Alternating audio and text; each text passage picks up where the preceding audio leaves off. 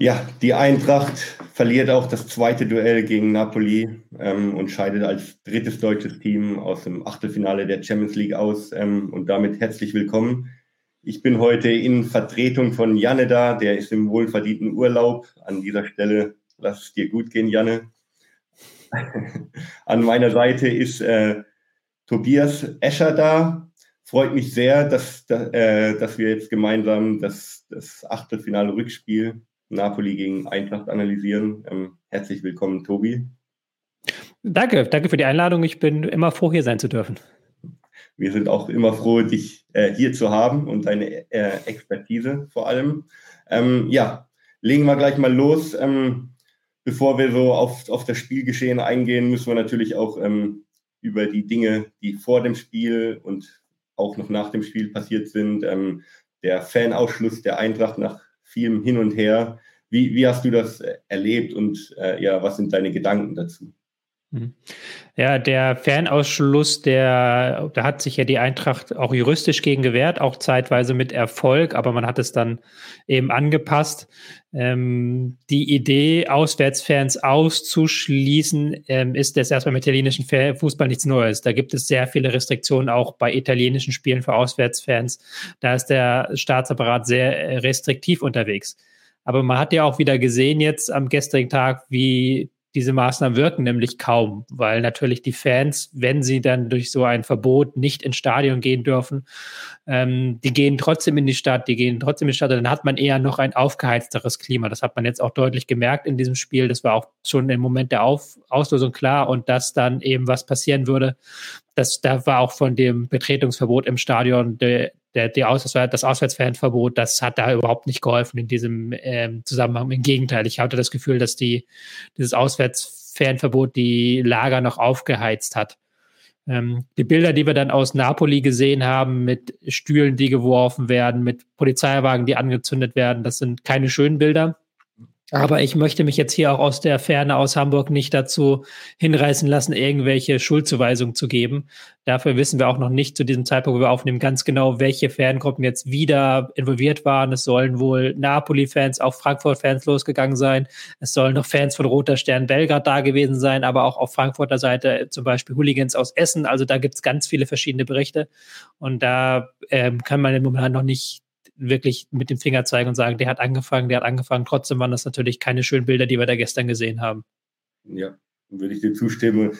Dann würde ich auch einfach sagen, wir aus der Ferne sagen wir einfach, es ist sehr, sehr unglücklich gelaufen und irgendwie das Ziel der Deeskalation ist äh, nicht erreicht worden. Im Gegenteil, es ist eigentlich dann zu den äh, Szenen gekommen, die man eigentlich vermeiden wollte. Ja, einfach nur schade. Vor allem gerade was die Eintracht-Fans so auswärts im Europapokal immer so abgerissen haben, das war dann schon extrem bitter, im, in, so einem, in so einem Spiel dann keine Fans im Stadion zu haben. War das für dich dann ähm, im Endeffekt auch ein großer Wettbewerbsnachteil für die Eintracht, dass sie da auf ihre Fans verzichten mussten?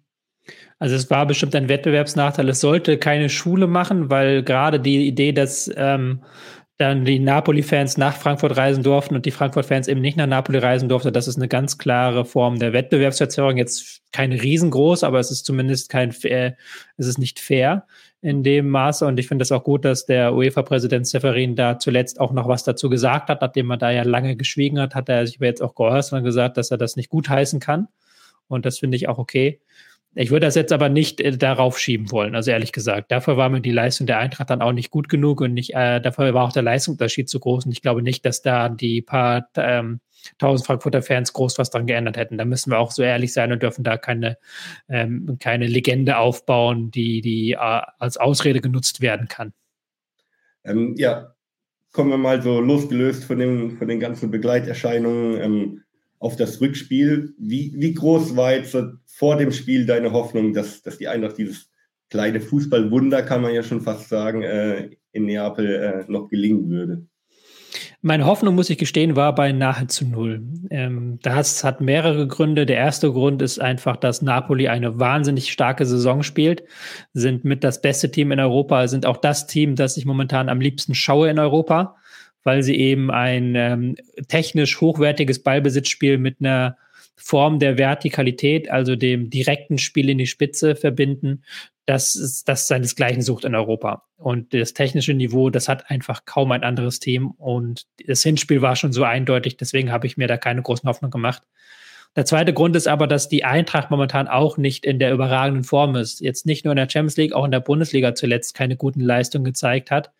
Ähm, Kolomoani jetzt bei der hat diesem Rückspiel gefehlt, aber auch in der Bundesliga zuletzt mit nicht so starken Leistungen.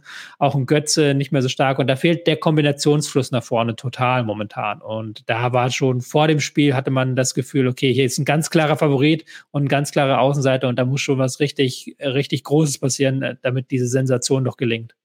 Ja, also mit dem fehlenden Kombinationsfluss, das hat man ja auch äh, beim Spiel dann recht deutlich gesehen, kommen wir vielleicht später noch dazu. Ähm, am Anfang würde ich jetzt nochmal gerne über, über die Systemänderung von Glasner sprechen. Also mhm. normalerweise die Eintracht in so einem 3-4-3, würde ich jetzt sagen, oder 3-4-2-1. Ähm, Im Rückspiel war es dann, wenn ich es richtig gesehen habe, eher ein 4-2-3-1. Ähm, Kannst du diese Änderungen nachvollziehen und hat die was gebracht, deiner Meinung nach?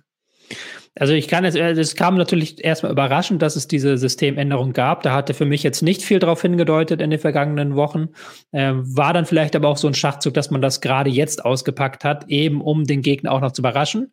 Ähm, ich glaube, es war auch eine Maßnahme, weil man wusste, man muss zwei Tore aufholen, dass man eben die Pressinglinie ein bisschen weiter vorschiebt, was mit diesem 4-2-3-1 sehr gut möglich ist.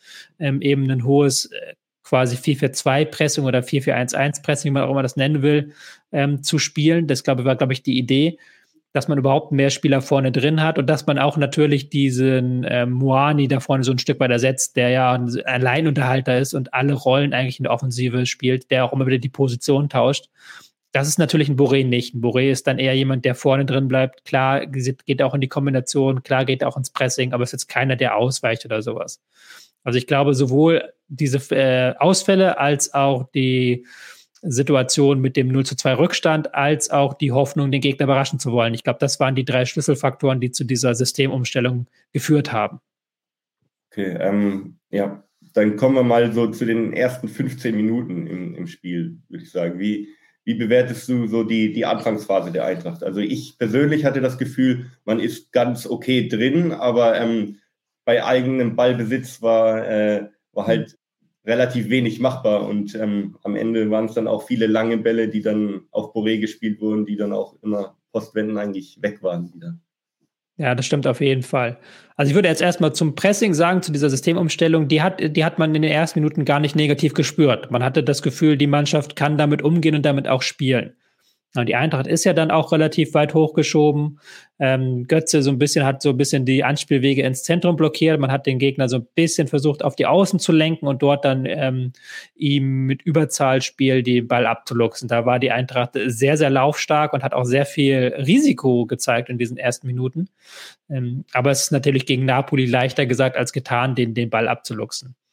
Weil die eben mit ihrer Viererkette, die diesmal sehr, sehr tief stand, ähm, damit können sie sehr gut den Ball laufen lassen und sie kommen dann immer wieder über die Sechser, Achter, die ausweichen oder sich ähm, fallen lassen, können sie mit Doppelpässen und mit sehr vielen äh, nach vorwärts gerichteten Bewegungen den Gegner ausspielen. Und das hat man auch gemerkt, dass die Eintracht da sehr viel Aufwand gemacht hat, aber sehr selten den Ball gewonnen hat.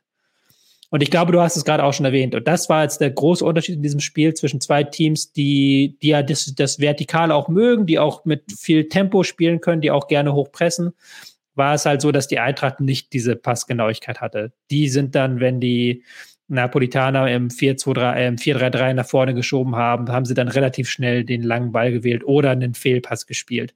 Und diese Passgenauigkeit, die hat eben total gefehlt bei der Eintracht. Und die haben sie auch, das haben sie auch nie, nie so richtig hinbekommen, den Ball mal länger laufen zu lassen über drei, vier, fünf Stationen. Ähm, ich frage mich dann immer, wie, wie, wie, wie kann man das lösen? Also ich, ich finde, das Pressing von, Na, äh, von Napoli ist schon, schon richtig, richtig gut und ähm, da ist es auch schwer, sich spielerisch hinten, hinten rauszulösen. Ich fand dabei zum Beispiel Tuta hat ein, für mich ein ziemlich schlechtes Spiel gemacht, auch mit, mit dem Ball am Fuß. Ähm, viele schlechte Entscheidungen meiner Meinung nach getroffen. Ähm, mhm.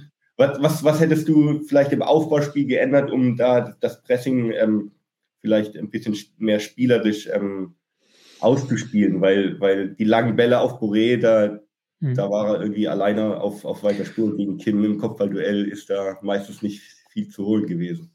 Also ich glaube, so vom Prinzip her war es ja gar nicht so unterwegs, also es war gar nicht so schlecht von der, vom Prinzipiellen her. Ähm, die, sie haben es halt versucht ähm, zu lösen, auch indem sie relativ schnell in die äh, Halbspuren gespielt haben. Knauf ähm, und Kamada sind da sehr häufig eingerückt. Die Außenverteidiger haben dann hinterlaufen. Das waren ganz okaye Mechanismen und das hat auch zwei, dreimal ist man damit ja auch ganz gut in den Zehnerraum gekommen und hat dann eben, hätte dann eben den Pass auf die Außen spielen können. Aber hier hat es dann an der Genauigkeit gescheitert und auch an den Situationen wirklich daran, den Ball genau so perfekt zu spielen, dass er passt.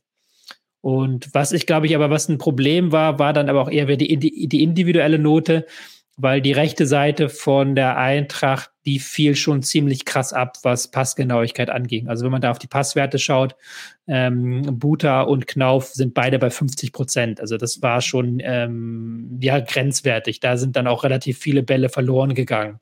Und das hat dann Napoli auch irgendwann relativ gut hinbekommen, sie da hinzulocken und dann eben da die Bälle zu gewinnen. Und das waren dann so Kleinigkeiten. Das waren häufig so Kleinigkeiten, wo du halt gemerkt hast, Napoli ist einfach technisch drei Nummern über der Eintracht, weil die eben jeden Pass auch unter Druck an den Mann bekommen haben und die Eintracht eben nicht. Ja, ähm, das hat, das hat der Glasner dann auch in der Pressekonferenz nach dem Spiel angesprochen. Ähm, da hören wir gleich auch nochmal äh, kurz rein, dass das dann häufig ja, also dass der Plan schon war, dann ähm, über die Halbräume und dann über die Außen zu kommen. Da hat es dann, wie du gesagt hast, an, an der Passgenauigkeit gefehlt. Ähm, wenn, wenn ich mal so eine kleine Einmerkung ähm, machen darf, ich fand zum Beispiel in der ersten Halbzeit häufig, wenn der Ball zum Beispiel auf der rechten Seite, wenn Tuta zum mhm. Beispiel den Ball hatte, dass sich eigentlich Kamada als nomineller Linksaußen relativ gut äh, in den Halbraum reinbewegt hat mhm. und dann aber häufig der Pass zu dem ballfernen ähm, Außenspieler im, Eintracht-Mittelfeld nicht gekommen ist, obwohl da eigentlich schon häufig auch Passlinien offen waren. Also ich glaube, da hätte ja. man Napoli häufiger knacken können. Ja, das auf jeden Fall. Das ist ja auch so eine Sache. Napoli rückt sehr stark äh, ballnah ein, gerade mit den, mit den Achtern. Und das ist dann natürlich sehr riskant auf deren Seite, weil die natürlich auch ein Stück weit darauf spekulieren, dass der Gegner nicht den schwierigen Pass an die Gegner, auf die gegnerisch, auf die gegenüberliegende Flanke spielt. Und wenn, dann schieben sie es nach. Ähm, aber die Eintracht hat das eigentlich, das haben wir auch gerade schon gesagt, clever gemacht, eben diese Halbräume besetzt, damit der Pass eben nicht so weit ist, damit man vielleicht über einen Innenverteidiger eine relativ direkte Verlagerung spielen kann. Aber das haben sie nicht gut ausgespielt. Da hast du es ja auch gerade schon gesagt. Ähm, Tuta hatte da keine hohe Passgenauigkeit und vor allen Dingen die Spieler auf rechts. Das haben wir auch schon gesagt. Die hatten nicht die Passgenauigkeit, die du halt brauchst, um dich da zu lösen. Das fand ich halt so interessant, das im direkten Vergleich zu sehen, weil beide Teams haben ein gutes Pressing gespielt. Ich fand, dass der Eintracht sogar noch ein bisschen ein Stück weit kompakter hat, weniger Räume gelassen und weniger Möglichkeiten aus dem Pressing rauszuspielen. Und trotzdem hat Napoli es viel, viel häufiger geschafft, aus dem Pressing rauszuspielen, weil das eben die Kernqualität von ihnen ist. Auch unter Druck dieses, äh, die Lösung zu suchen, den Ball nicht lang zu spielen, sondern eben dann mit zwei, drei kurzen Pässen, ähm, mit Doppelpässen sich da irgendwie rauszukombinieren. Und das ist halt nichts, was du als Trainer einfach taktisch vor dem Spiel ansagen kannst. Das ist Philosophie, das ist über Wochen, Monate, Jahre hinweg erklärend. Und da ist Napoli der Eintracht einfach drei Nummern voraus gewesen. Ja, dadurch entstand dann auch die Aussage von Glasner, dass Napoli einfach eine Nummer zu groß war. Das muss man dann wahrscheinlich auch einfach so unterstreichen, weil trotz des guten Pressings, wie du sagst, haben sie es immer wieder trotzdem noch geschafft, äh, gefährliche Situationen heraufzubeschwören. Die Eintracht dann im Gegenzug eher nicht. Oder halt dann hat der vorletzte oder letzte Pass gefehlt. Ähm, bevor wir Richtung 1 zu 0 gehen, würde ich mal kurz die äh, Pressekonferenz von Glasner nach dem Spiel einblenden, weil da hat er auch relativ interessante Aussagen getätigt, auch vor allem in Richtung Napoli. Dann lasse ich das mal ablaufen.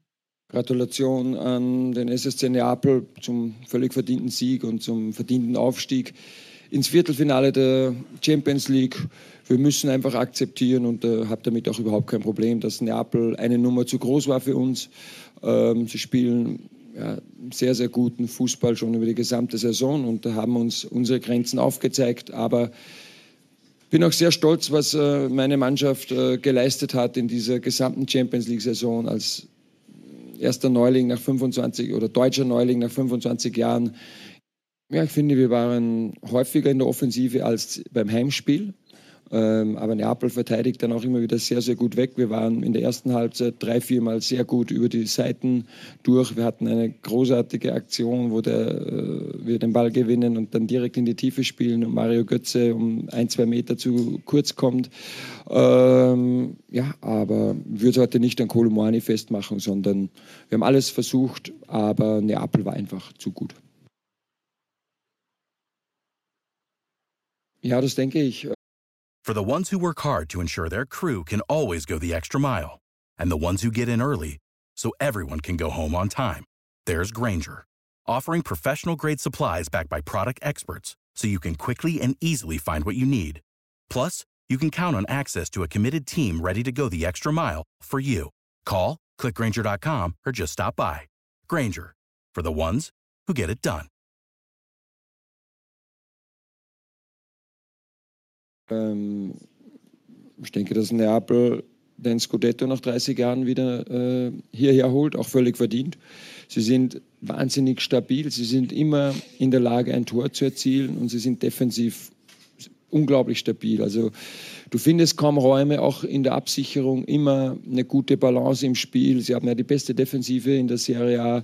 Ähm, weil sie es einfach richtig gut machen und, und ähm, ja, ich sehe sie auf absolutem Top-Niveau. Wenn ich jetzt Bayern München mit den englischen Premier Leagueisten kann ich sie nicht vergleichen, aber ähm, wenn sie so weitermachen, dann werden sie sicherlich auch in der Champions League um den Titel mitspielen. Ja, also ähm, Glasner hat eigentlich eine ähnliche Analyse getroffen, wie, wie, wie du es jetzt eben schon gemacht hast. Ähm, kommen wir mal zu dem, zum 1-0 von äh, Osimen ich meine, da hat man dann wieder die, vor allem auch die krasse individuelle Klasse gesehen, kombiniert mit diesem tollen Offensivspiel als, als gesamtes Team. Also äh, einfach die, die Kombination, also Ball gewinnen, die äh, der Pass nach außen, die Flanke und dann den Kopfball, den äh, würde ich sagen, den setzt auch nicht jeder Stürmer in, in Europa so. Ja, natürlich muss man da Napoli loben, das war sehr gut gemacht, aber das ist jetzt, glaube ich, auch eine Szene, die nicht unbedingt zu einem Tor führen muss. Also da kann man auch schon mal kritisch mit der Eintracht sein. Ähm, Lenz ist es, glaube ich, ja die Flanke nicht richtig verhindert, der da ähm, den Flankenweg ja sogar so weit aufmacht, dass wie es gar nicht notwendig ist in der Situation, weil der Pass in die Mitte da gar nicht so möglich ist. Und im Zentrum natürlich, wenn ein Spieler im Strafraum völlig ohne ähm, Verteidiger Begegnung, also völlig ohne Körperkontakt durch einen Verteidiger zum Kopfball kommt, dann muss man von einem Abwehrfehler reden, weil da eben auch die Zuordnung nicht gestimmt hat zwischen Buta und Tuta. Ähm, also ja, natürlich überragender Kopfball und alles gut, aber wenn man, wenn Osimhen im eigenen Strafraum ohne gegnerischen Körperkontakt so frei köpfen kann, dann köpft er das Ding auch rein. Dann müssen wir kein, müssen wir auch ähm, keine Ausreden finden. Also das war schon nicht gut verteidigt von der Eintracht. Ja, aber ja, nach diesem 1-0 war es dann eigentlich, ähm, kann man sagen, so gut wie gelaufen. Also da hatte man dann wirklich keine große Hoffnung mehr, hätte die Eintracht drei Tore gebraucht. Ähm, ja, dann ähm, ging es in die Halbzeit ähm, und der, im zweiten Durchgang lief das Spiel dann eigentlich so ähnlich weiter am Anfang, würde ich jetzt mal behaupten, wie, wie im Durchgang 1. Und ähm, ja, das 2-0 kam dann auch relativ früh in der 53. Minute wieder durch Ossiman. Ähm, ja, spätestens da konnte man einen Haken drunter machen. Auch da wieder ein sehr schöner Angriff, ein sehr schöner ähm, Pass raus auf Osimen vorne drin, der den Ball nur noch reinschieben braucht. Auch da wieder die Eintracht Frankfurt äh, Abwehr so ein bisschen passiv in dieser Situation. Ähm, sind so Kleinigkeiten dann, die in diesem Spiel das ausgemacht haben. Ich fand nicht mal, dass, dass Napoli mit den besten Angriffen zu den eigenen Toren geschossen hat. Die besten Angriffe haben eigentlich eher zu Chancen geführt und dann war dann Trapp da. Aber es war schon ein sehr, sehr einseitiges Spiel, ja. Ja, und dann ähm braucht man eigentlich auch gar nicht mehr so viel analysieren. Ich meine, für beide Teams war es dann klar, dass, dass das Ding ist durch. Ich meine, die Eintracht hat dann hat sich jetzt nicht komplett aufgegeben. Sie hat dann schon versucht, das, zumindest das Ergebnis noch im, im Rahmen zu halten, würde ich sagen. Ähm, aber da kommt man wieder drauf zurück. Eine Nummer zu groß für die Eintracht, was jetzt auch keine Schande ist, weil ich finde, Napoli ist dieses Jahr schon ein absolutes Top-Team in Europa. Ähm, äh, ja, dann kam es in der 64. Minute noch zum Elfmeter, ähm, Foulspiel an Zielinski. Losgelöst jetzt vom Ergebnis, ähm, war das für dich ein Elfmeter? Ja, ist natürlich eine ganz schwierige Frage, weil er zuerst den Ball trifft und dann aber auch den Mann komplett abräumt. Also da geht er schon, ähm, er kann den Ball überhaupt nur treffen, wenn er halt da komplett den Mann abräumt und er trifft den Ball auch nur einem Mühe, also er trifft den nicht so richtig. Und dass der Schiedsrichter dann auf dem Platz das als Elfmeter betrachtet, ist okay, finde ich weil man das dann mit dem Balltreffen erst in der Zeitlupe erkennen konnte. Und ich bin ja persönlich immer ein Fan davon, wenn der Videoassistent nur eingreift, wenn es wirklich eine hundertprozentige Fehlentscheidung war.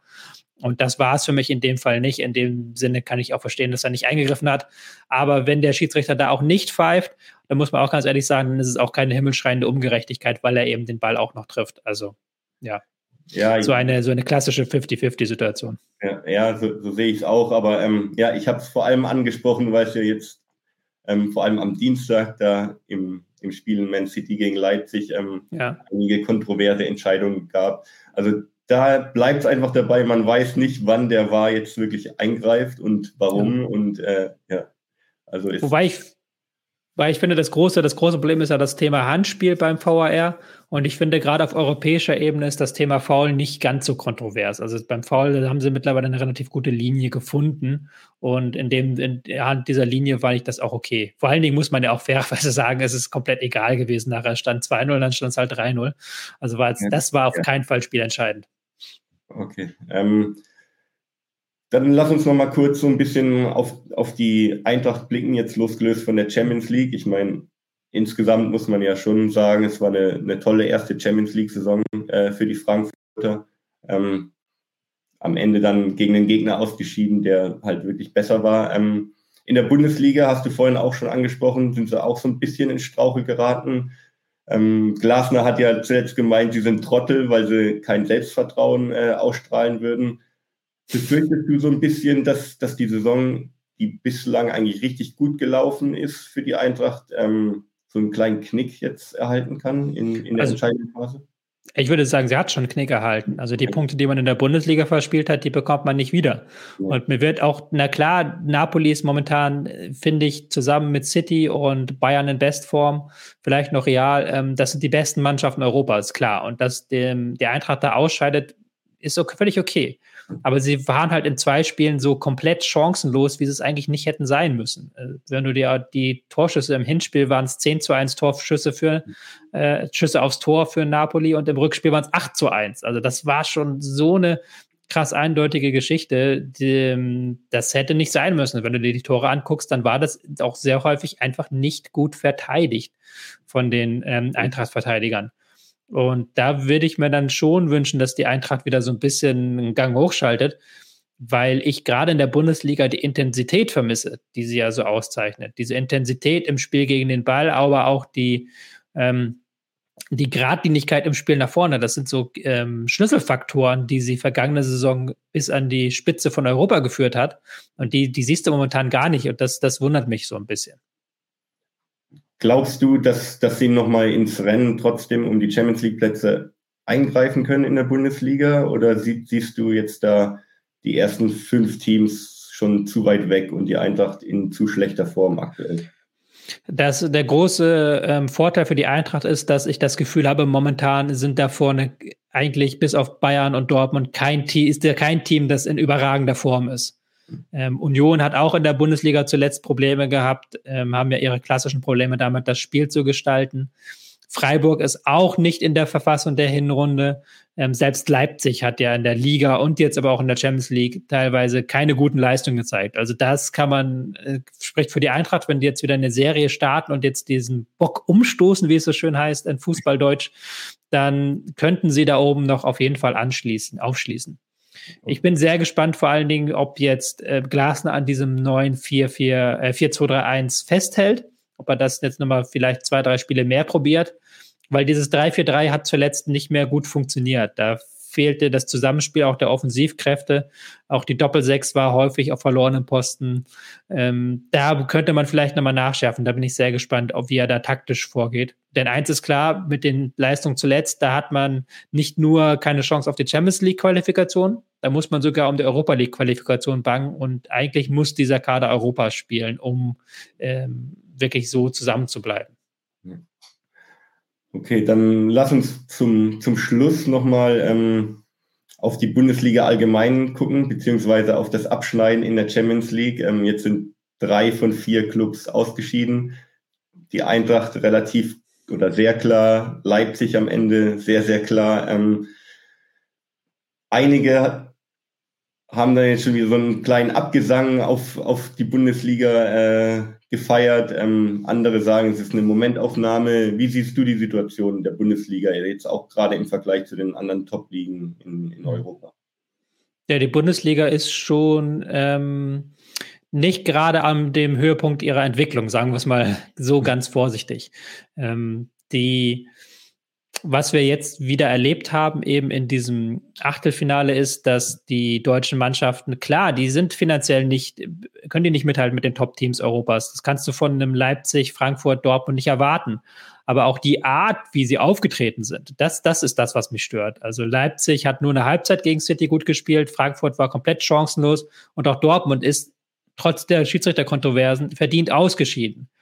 Und was mir momentan fehlt, ist ähm, eine fußballerische Entwicklung. Weil das ist das, was wir in dieser Saison in ganz Europa erleben, dass sich die Spitzenteams und nicht nur die Spitzenteams, sondern auch Teams darunter fußballerisch weiterentwickelt haben. Das ist ja das, was wir bei Napoli gesehen haben. Die konnten hinten alles rausspielen. Die haben da mit Mut rausgespielt, die haben da aber auch mit Witze rausgespielt. Und das siehst du in der Bundesliga kaum mehr. Das siehst du gerade von den Teams hinter Bayern, Dortmund gar nicht mehr, dass die eben im Ballbesitz Kreativität, aber auch Mut zeigen. Und da kannst du jetzt auch nochmal den zweiten ähm, Überraschungsclub dieser Saison neben Napoli zählen, nämlich Arsenal. Die haben nämlich gezeigt, dass du eben, wenn du mit einem Trainer festhältst und auch mal durch ein Tal durchgehst, dass du dann am Ende belohnt wirst, wenn dieser Trainer eben über die richtigen Ideen verfügt und auch da wieder ein fußballerisch, spielerisch hochwertiges Angebot gemacht hat. Und da ist die Bundesliga momentan dabei abgehängt zu werden, weil ich finde, dass das äh, allgemeine spielerische Niveau, jetzt mal nicht Pressing, nicht Intensität, nicht Konterspiel, sondern wirklich das fußballerische Kernniveau passen, anbieten, äh, Mut, das ist in allen anderen europäischen Top-Ligen höher als in der Bundesliga. Okay, das ist auf jeden Fall mal eine Ansage oder Aussage, ähm, ja, die jetzt auch kein so tolles Bild auf die Bundesliga wirft. Ähm, ich finde, da ist Napoli eigentlich auch ein gutes Beispiel, weil jetzt so die mhm. absoluten Welt- oder Topstars ähm, sind jetzt im Kader jetzt auch nicht da, die, die dann Unsummen an, an Geld verschlingen. Also es sollte trotz den finanziellen Unterschieden ja eigentlich möglich sein, ähm, für einige ja. Clubs zumindest in der Bundesliga ähm, ähnlich, ähnlich stark aufzutreten. Ich müsste jetzt nochmal nachschauen, aber ich meine, dass Napoli auch in den vergangenen Jahren vom Umsatz her hinter Borussia Dortmund zum Beispiel ist. Also das ist, äh, ist glaube ich, Platz 20, was der Umsatz angeht in Europa. Und sie spielen trotzdem halt mit den besten Fußball. Was auch immer zeigt, so ein Stück weit, dass diese, diese Behauptung, die manche Clubfunktionäre dann auch haben, dass du so eine bestimmte Art von Fußball eben nur spielen kannst, wenn du wie City, PSG oder Bayern die größten Stars der Welt hast, dass diese Behauptung nicht stimmt. Du kannst das auch in relativ kurzer Zeit, wie das Spalletti geschafft hat, bei einem Club etablieren, wenn du es halt eben mit einem gewissen Mut, mit einer gewissen Herangehensweise machst. Und das, wie gesagt, das macht in der Bundesliga derzeit keiner. Und das merkst du auch deutlich im internationalen Vergleich. Es ist kein Zufall, dass die Bayern die einzige Mannschaft sind, die da jetzt vorne drin steht. Sie sind nämlich auch die einzige Mannschaft, die das auch können und das auch machen an guten Tagen. Kommen wir nochmal kurz auf Napoli zu sprechen. Ähm, Glasner sieht sie als Mitfavoriten zumindest auf den Titel. Ähm, siehst du das ähnlich und wer sind jetzt von den acht Viertelfinalisten deine Top-Favoriten? Ja, also auf jeden Fall von den Leistungen her gönne ich es Napoli total. Sie haben doch so ähm, kleinere Probleme, das haben wir auch vorhin schon angesprochen, ballferner Raum im Pressing absichern, ähm, vielleicht manchmal auch dann zu viel Risiko vielleicht in einem Champions League Viertelfinale gegen Bayern oder gegen City. Da wäre ich sehr gespannt, wie das aussehe. Da sehe ich sie nicht als hundertprozentigen Favoriten, aber ich kann mir auf jeden Fall vorstellen, dass sie noch weit kommen. Sie sind auf jeden Fall vor den anderen italienischen Mannschaften. Sie sind ähm, auch, werden auch, glaube ich, gegen Benfica ein Favorit. Und was natürlich der Hammer wäre, wenn man sie gegen City oder gegen Bayern sehen würde. Das wären großartige Spiele. Aber ich traue ihnen auf jeden Fall noch mehr zu und es äh, muss noch nicht das Ende sein, das Viertelfinale. Okay. Und ähm, deine Top-Favoriten würdest du dann, äh, hast du ja schon ein bisschen durchblicken lassen, mhm. Bayern, Bayern und äh, Man City aktuell. Mhm. Ja, also Real Madrid darf man natürlich nie unterschätzen, aber die sind natürlich schwankend in der Form, aber in der Champions League können sie immer noch diese Wahnsinnsleistung zeigen. Das ist ja das, was sie auch auszeichnet. Aber vom rein spielerischen Vermögen und von dem Allround-Paket, was man im Achtelfinale gesehen hat, da sind natürlich City und Bayern am höchsten zu ein, äh, einzuschätzen. Gerade die Bayern haben ja in der Champions League jetzt nochmal sehr, sehr gute Spiele gezeigt, fand ich. Gerade das mhm. Rückspiel gegen PSG war sehr reif und war genau das, was man von den Bayern da erwartet. Die haben gezeigt, dass die Bundesliga-Leistungen nicht unbedingt auf die Champions League übertragbar sind. Ich kann mir schon vorstellen, dass die Bayern da ein gehöriges Wort dieses Jahr um den Titel mitreden können. Ja, dann äh, gucken wir mal mit Spannung auf die Auslosung am Freitag. Also so ein, so ein Duell Bayern gegen Napoli, das, das hätte vom fußballerischen Aspekt schon, schon sehr viel Reiz. Ähm, ja. Aber vielleicht äh, treffen auch beide später oder erst im Finale aufeinander. Man weiß es ja nicht. Äh, hm. alles ist möglich. Ähm, ja, auf jeden Fall werden uns noch spannende Champions League ähm, Spiele auf uns zukommen und hoffentlich auch noch äh, mit deinen Analysen danach. Ähm, vor allem, wenn die Bayern ähm, spielen. Hm. Ja, dann würde ich mich jetzt erstmal äh, bedanken bei dir für die, für die tolle Analyse wieder ähm, und einfach mal sagen, bis zum nächsten Mal. Ja, ich freue mich drauf. Bis zum nächsten Mal. Mal schauen, gegen wen die Bayern dann antreten. Ja. Alles klar. Vielen Dank. Ciao, ciao. Without the ones like you, who work tirelessly to keep things running, everything would suddenly stop. Hospitals, factories, schools, and power plants, they all depend on you. No matter the weather, emergency, or time of day, you're the ones who get it done. At Granger, we're here for you with professional grade industrial supplies. Count on real time product availability and fast delivery. Call clickgranger.com or just stop by. Granger for the ones who get it done.